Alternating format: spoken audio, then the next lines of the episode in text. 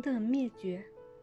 我们人类只有三四百万年的历史，恐龙却在地球上生活了大约两亿年。人类的历史与恐龙的历史相比，可就短多了。但是，庞大的恐龙为什么会消失呢？一种说法是，有一段时间，地球上突然变得十分寒冷。恐龙没有冬眠的习惯，它们不能像蛇和乌龟那样借助冬眠来躲避寒冷。加上恐龙身上没有皮毛来保暖，它们耐不住严寒，就慢慢的消失了。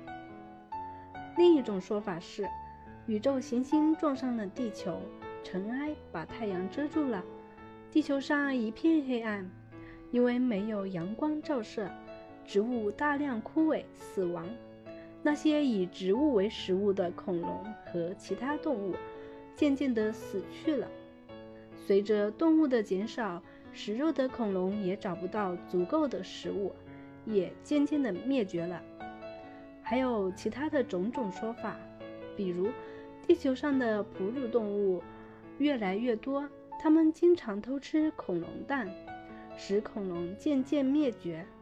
突然流行的传染病使恐龙全部死亡。全球气温下降使恐龙孵出只能孵出雄性的小恐龙。这些说法都有一定的道理，但又不能让人完全信服。所以恐龙灭绝这个谜至今还没能解开。今天的人类只能在博物馆或者从电影和书籍中。来想象恐龙往日的辉煌了。